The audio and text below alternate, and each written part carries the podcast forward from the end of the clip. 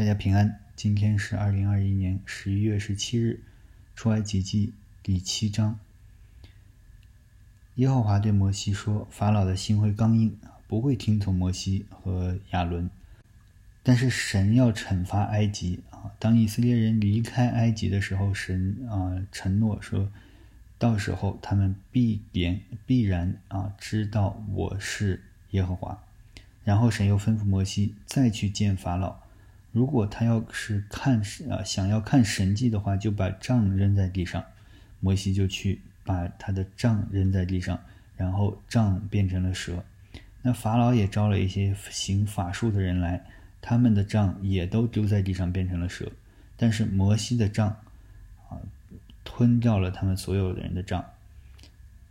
但法老啊这里说还是硬着心。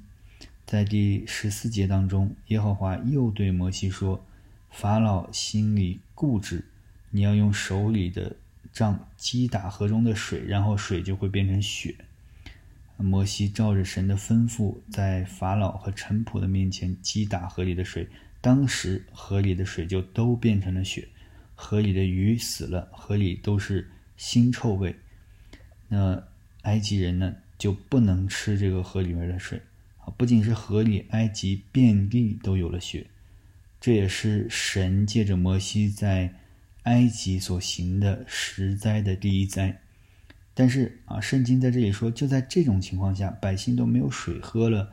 啊，圣经描述说，法老居然不把这事放在心上，继续的心里刚硬。我们看到啊，法老的心是刚硬的，他也不认识。也不在乎这位耶和华神。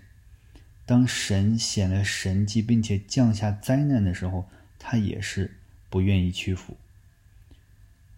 看似法老是太不可理喻了，但是当我们细想的时候，多少时候我们也是硬着心做自己的事情，不愿意顺服神的旨意呢？